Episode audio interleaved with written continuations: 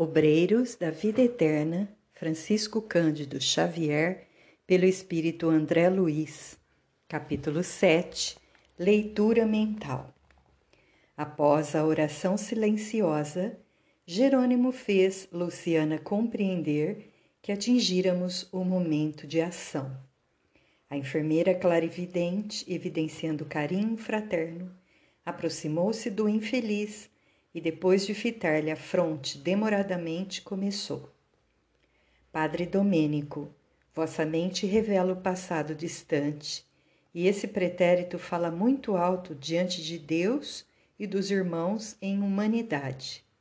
Duvidais da providência divina, alegais que o vosso ministério não foi devidamente remunerado com a salvação e imprecais contra o Pai de misericórdia infinita. Vossa dor permanece repleta de blasfêmia e desespero. Proclamais que as forças celestes vos abandonaram ao tenebroso fundo do abismo. E porventura não é assim? gritou o desventurado, interrompendo-a. Compelido pelas circunstâncias da vida humana a servir numa igreja que me enganou, negam-me o direito de reclamar? O Evangelho não tem palavras de mel para o ato de Judas. Deverei, por minha vez, louvar os que me traíram? Não, Domênico. Vossos amigos não cogitam de criticar instituições, desejam tão somente amparar-vos. Não concordais no vosso desvio da conduta cristã? cristã? Teríeis de fato agido como sacerdote fiel aos sagrados princípios esposados? Esperaríeis um paraíso de vantagens imediatas para cá dos túmulos, tão só pelas insígnias exteriores que vos diferenciam os dos outros homens?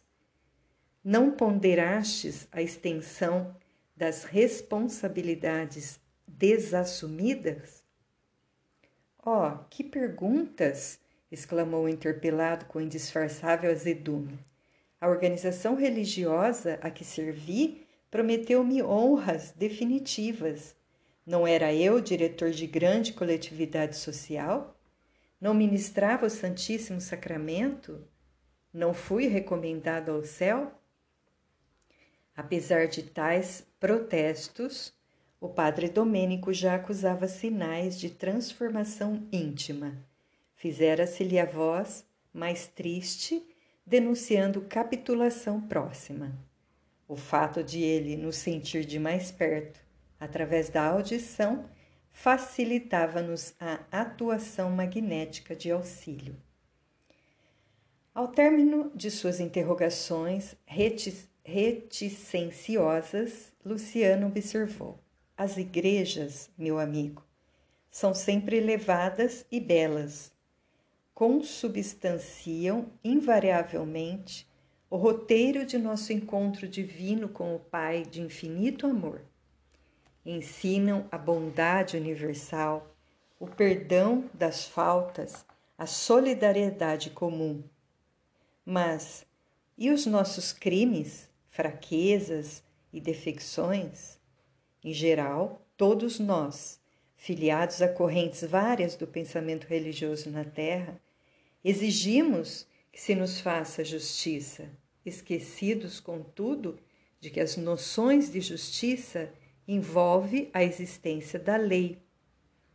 E como ludibriar a lei soberana e inalterável, embora compassiva em suas manifestações?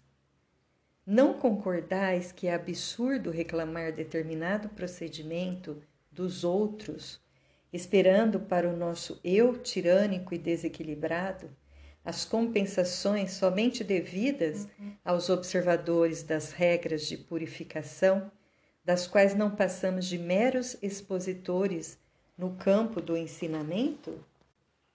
Ó, oh, ó, oh, e a confissão? tornou Domênico visivelmente impressionado com as palavras ouvidas. Monsenhor Pardinho viu-me antes da morte e absolveu-me. E confiastes em semelhante medida? Vosso colega de sacerdócio poderia induzir-vos ao bom ânimo e a coragem necessária ao serviço de reparação futura, mas não conseguiria subtrair-vos à consciência os negros resíduos mentais dos atos praticados. Vosso coração, Padre, é um livro aberto aos nossos olhos. Envolvido nas trevas, injuriais o nome de Deus e sua justiça. No entanto, a viva descrição de vossas reminiscências são bastante expressivas.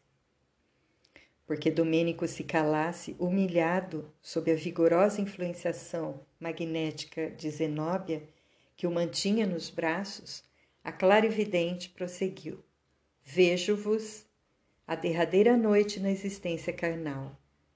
Acompanho-vos em noite fria, sob fortes rajadas do vento de céu sem lua. Desviastes o passo de centro populoso e enveredais por estrada sombria de recanto suburbano.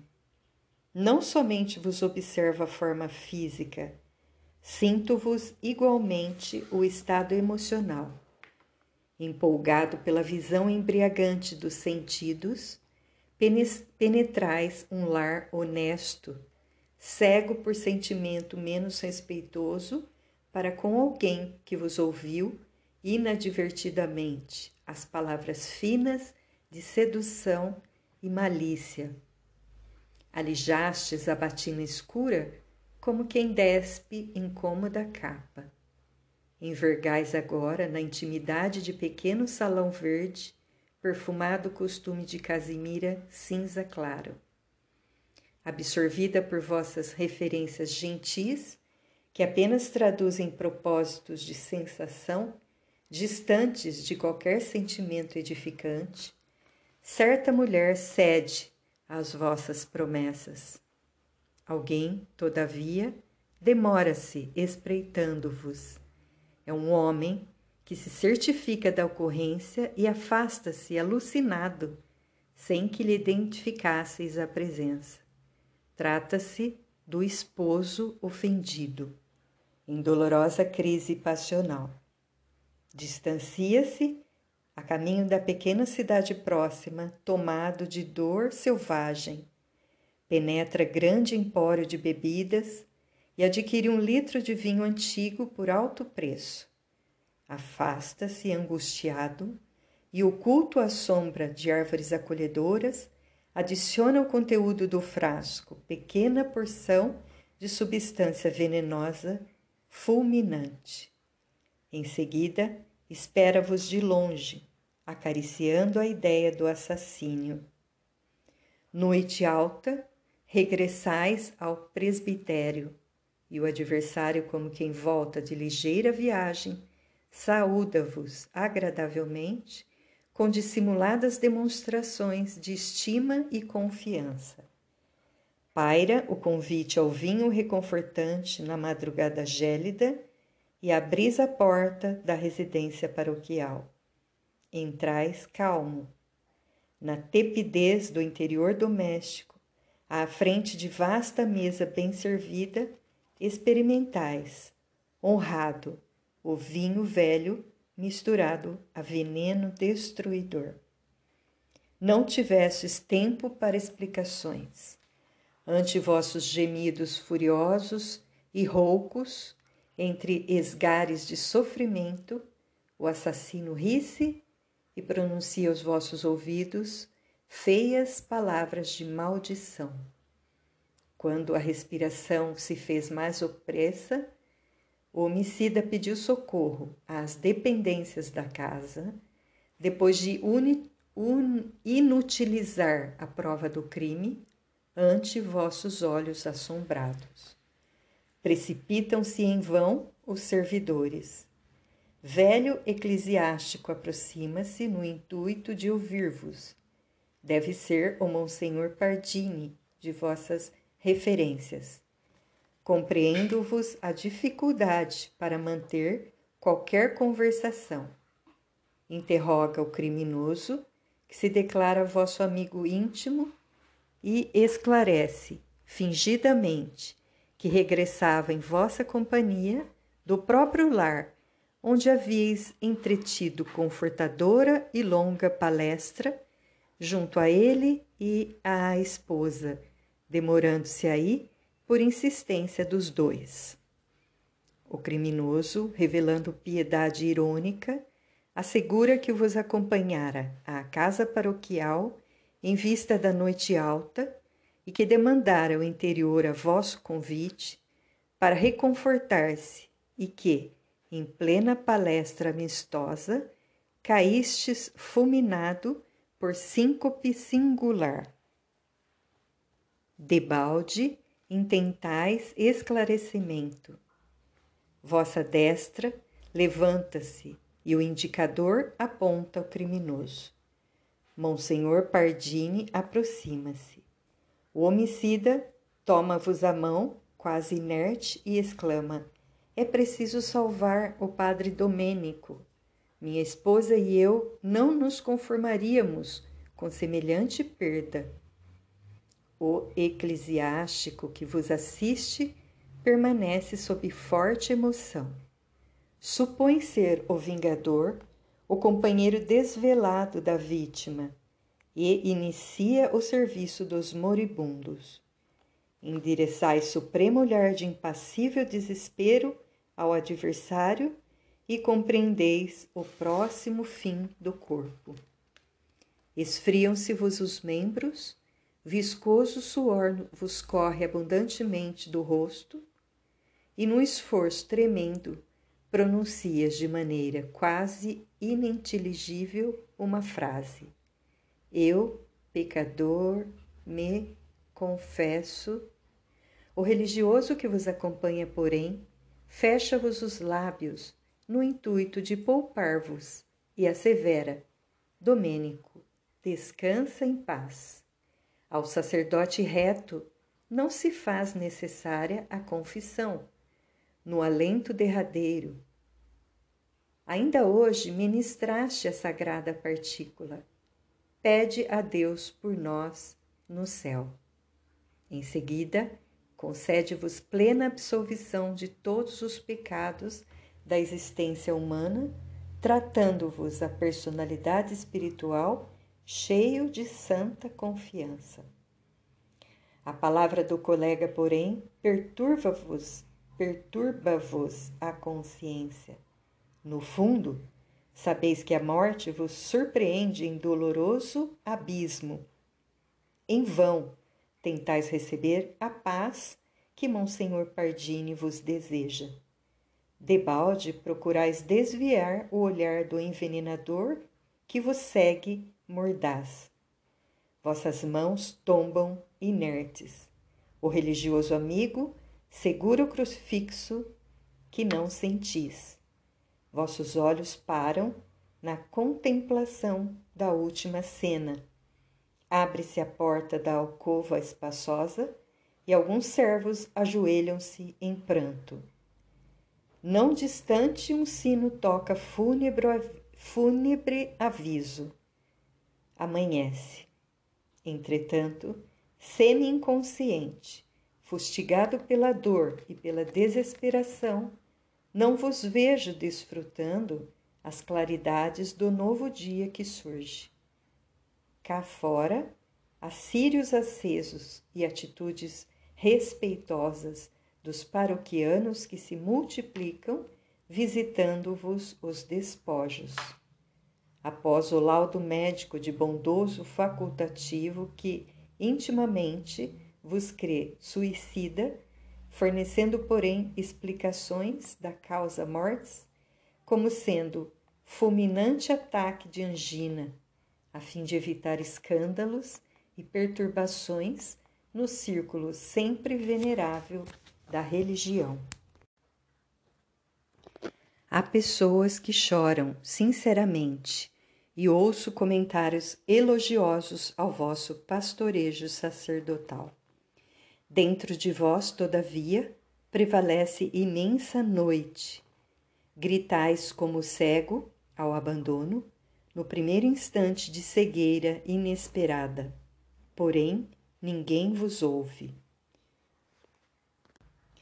Relacionais o crime de que fostes vítima Rogais providências contra o matador, mas os ouvidos humanos agora permanecem noutras dimensões.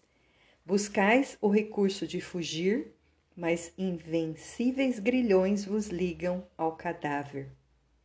Ao crepúsculo processa-se o enterramento. Abre-se o templo suntuosamente ornamentado com flores roxas.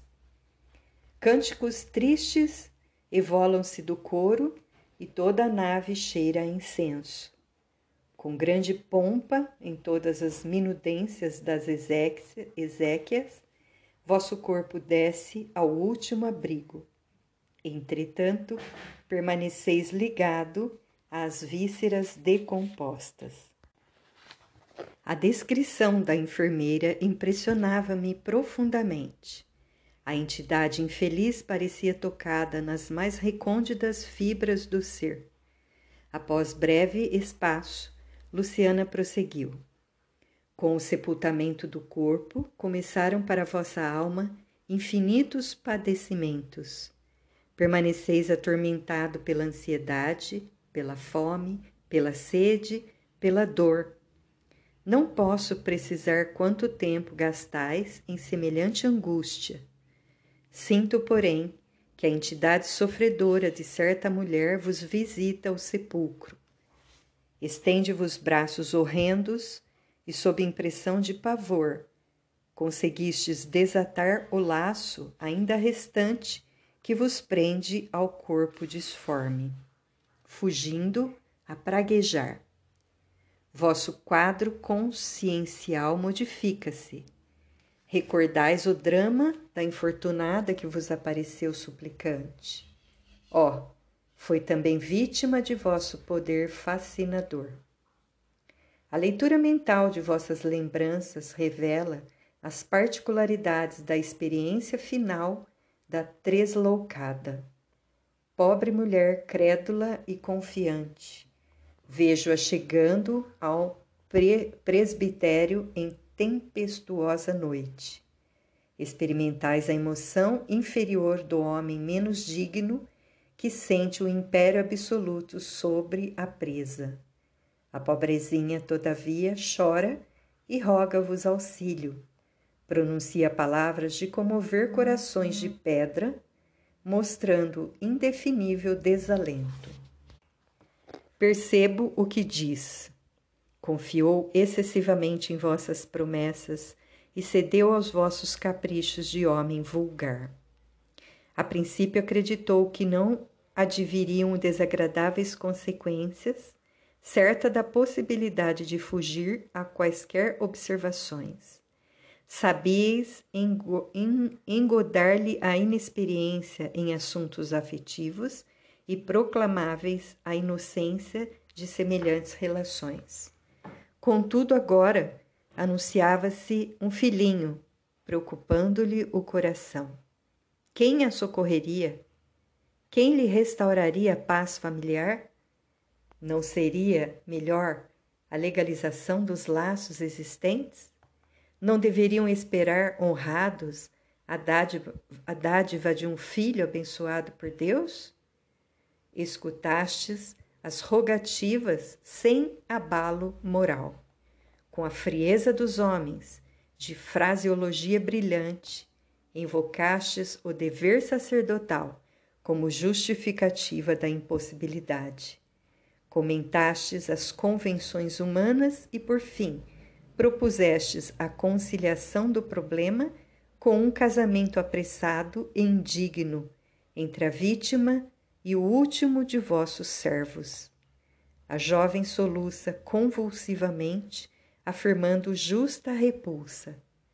Continuais na argumentação prudente e preciosa, mas com evidentes sinais de loucura, a infeliz abandona-vos precipitada, ganhando a via pública sob a chuva torrencial. Acompanho-a. Regressa ao lar paterno fundamente desequilibrada pelo vosso golpe impiedoso.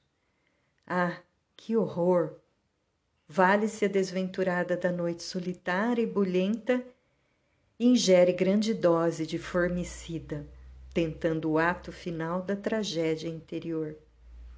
Ninguém lhe escuta os rugidos de sofrimento selvagem, porque os trovões ribombam no céu. Ao amanhecer, todavia, um pai aflito corre ao vosso retiro repousante e coloca-vos ao corrente do fato. Morrera-lhe a filha misteriosamente. Como aclarar a situação? Não procedia com acerto buscando o conselho sacerdotal? Recebeis a notícia, disfarçando dificilmente a emoção, repetindo textos evangélicos para consolar o amigo confiante. Preocupado, ponde-vos a caminho da residência enlutada. No entanto, sinto-vos perfeitamente o estado mental. Não vos aflige a perda de alguém que vos poderia estorvar a tranquilidade. Preocupa-vos a descoberta de algum recurso aparentemente digno que vos conserve a cavaleiro da situação imprevista. Pronunciando palavras confortadoras, montastes guarda ao cadáver e chamastes médico amigo. Ei-lo que chega. Ó, oh, é o mesmo que vos examinou no último dia, acreditando-vos suicida. Depois de longa conversação confidencial convosco, o clínico assevera que houve morte natural com a ruptura de vasos do coração. Recuperais o bem-estar que transparece de novo em vossa expressão fisionômica. Vossas referências de consolação tornam-se mais vivas e inteligentes, e seguis os funerais. Calmo e contrito, embora os olhos esgazeados e terríveis da suicida vos contemplem do féretro, enquanto outros vultos negros do plano invisível aos homens comuns vos acompanham no préstito. São almas vingadoras que vos seguem tenazes. Interrompeu-se Luciana, visivelmente comovida, e dando-nos a entender que a paisagem mental de Domênico se modificara ao influxo de outras lembranças que a narração evocava, transferiu o curso das observações no tempo. Ah, sim, vejo bem, continuou alarmada. Destaca-se infeliz entidade que certamente vos consagrou funda afeição. Contempla-vos com desespero e enternecimento simultâneos. Parece-se extremamente convosco. Agora compreendo. Não foi apenas vosso amigo, foi vosso pai. Reclama insistente determinada escritura que não apresentastes. Que vejo? Em torno dele há imagens vivas de recordações angustiosas Contemplo-lhe a derradeira noite ao vosso lado. Fixa-vos carinhoso e confiante. A dispinéia concede-lhe trégua mais longa e o moribundo entrega-vos grande testamento em que relaciona suas últimas vontades. Fala-vos afetuoso e humilde de seu passado oculto.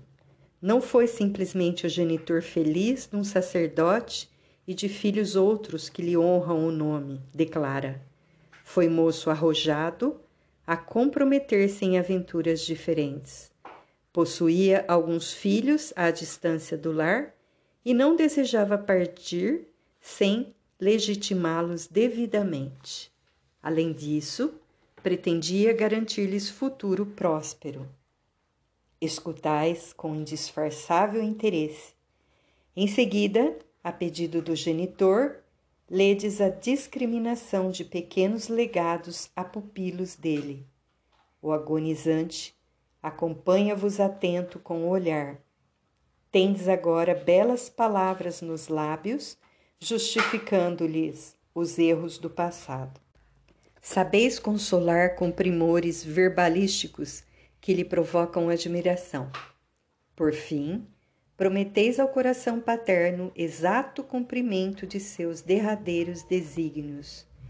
Edificado, confessa-vos a ele os deslizes que omitira declara-vos seu arrependimento in extremis e diz de sua esperança no céu, onde Jesus lhe receberá os sinceros desejos de reparação.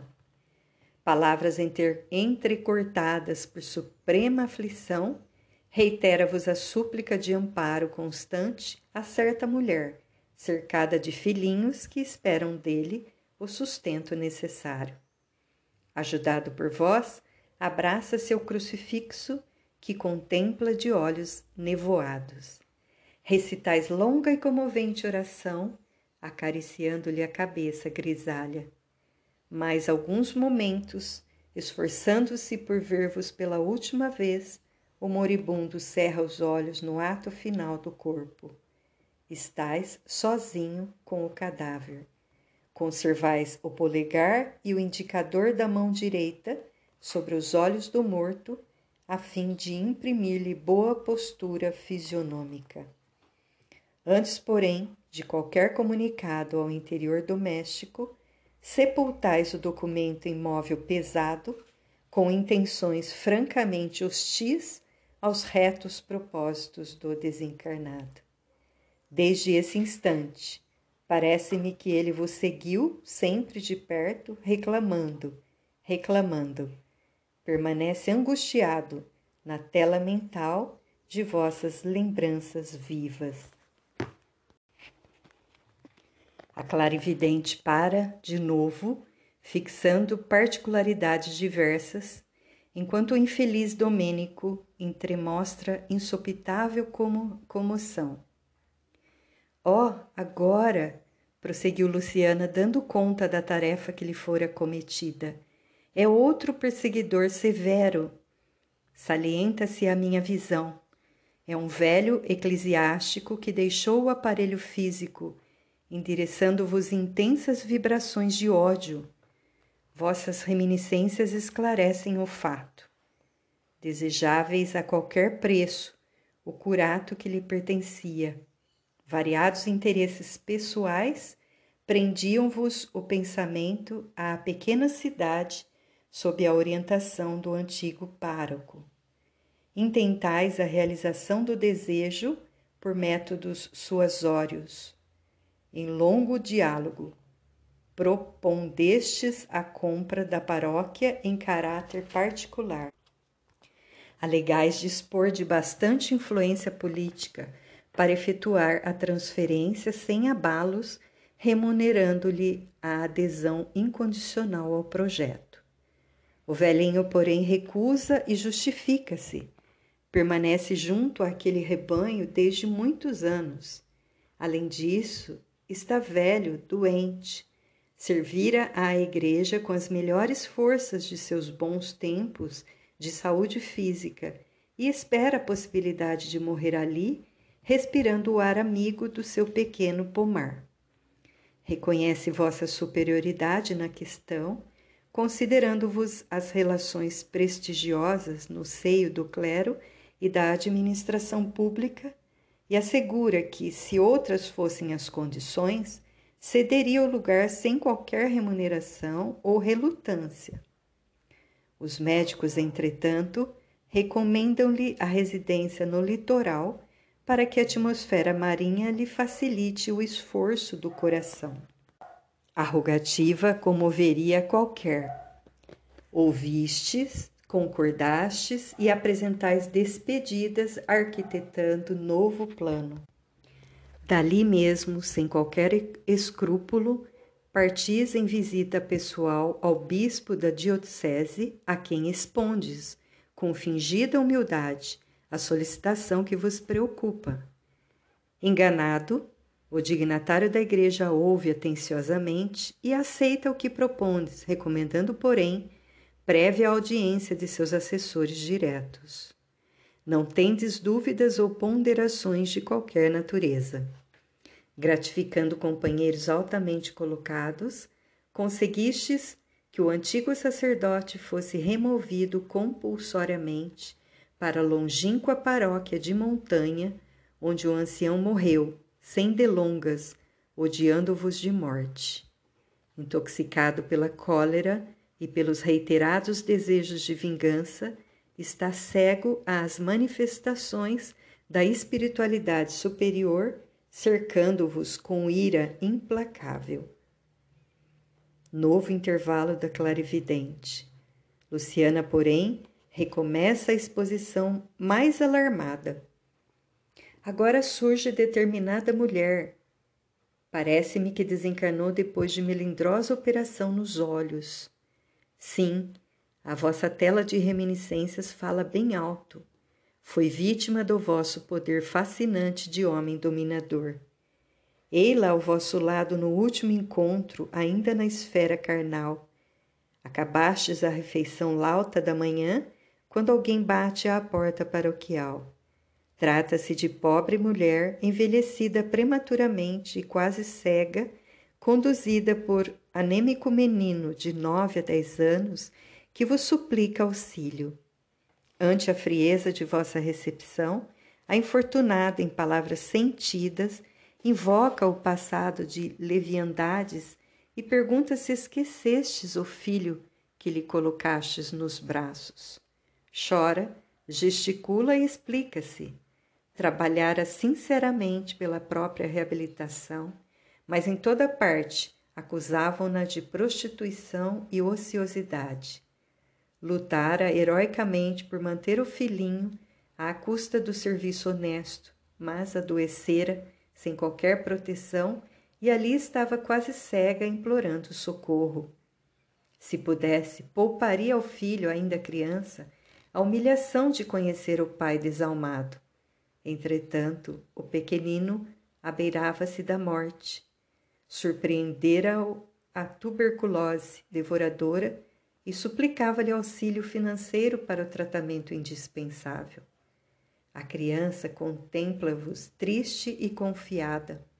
Ouvistes indiferente e ensaiastes resposta estranha. Ao vosso toque particular de campainha, determinado servidor aparece conduzindo cães bravos que ameaçam os pobres pedintes forçando-os a fugir espavoridos. A criança, no último degrau da anemia, morre sem recursos e a mãe infeliz desencarna em pavilhão da indigência com o sinistro desejo de vingar-se de vós de qualquer modo. Interrompera-se Luciana novamente, como para fixar minúcias apenas visíveis ao seu olhar de súbito, exclama: Oh, que horror! Vejo mais! Diferente mulher de olheiras fundas e negras vestes, não terminou a observação, todavia. Nesse instante, o desventurado proferiu um grito terrível, desfez-se em lágrimas e exclamou alucinado de sofrimento moral: Basta, basta! Soluços atrozes lhe rebentaram do peito opresso sem solução de continuidade. Zenóbia, que lhe mantinha a cabeça no regaço amoroso, tranquilizou-nos em tom discreto. Domênico melhora, graças ao nosso divino médico.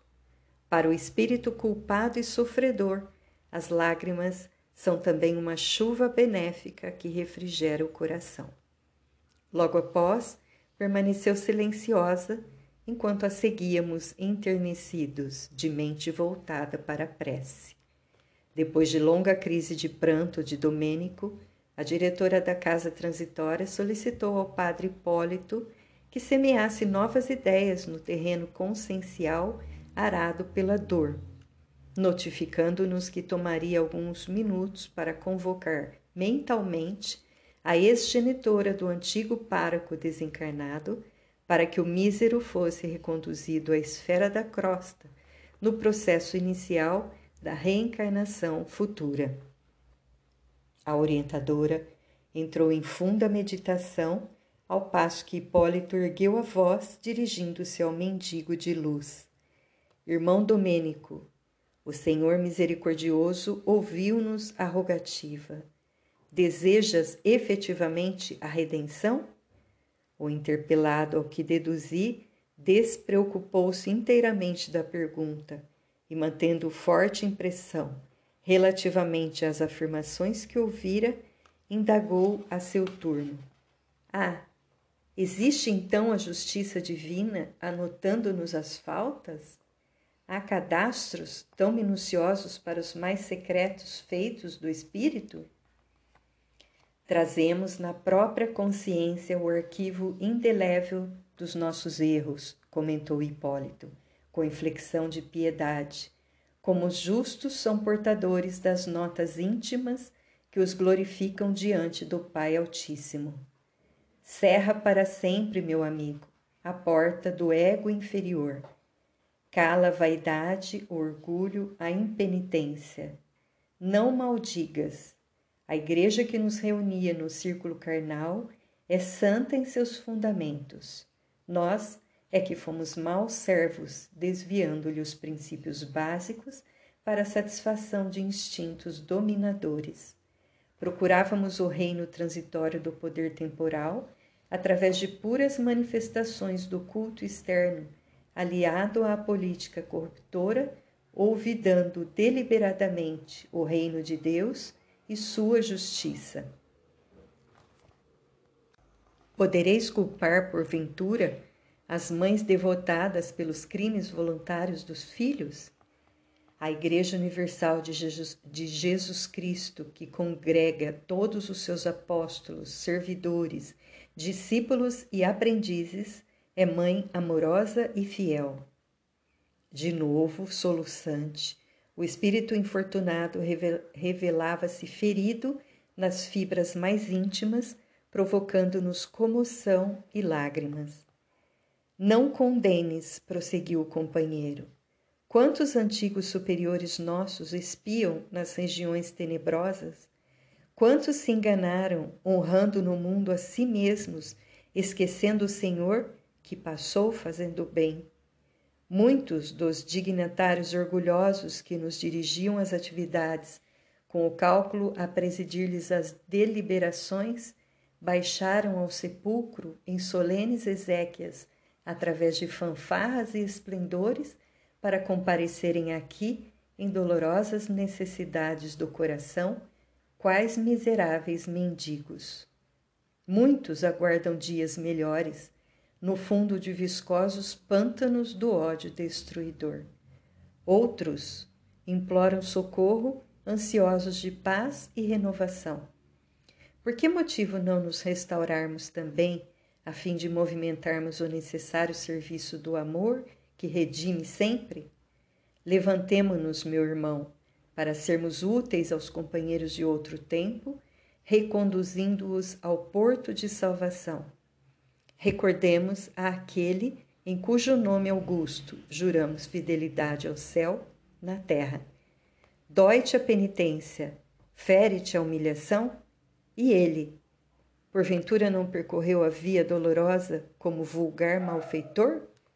Não aceitou a cruz que o fla flagelaria até a morte?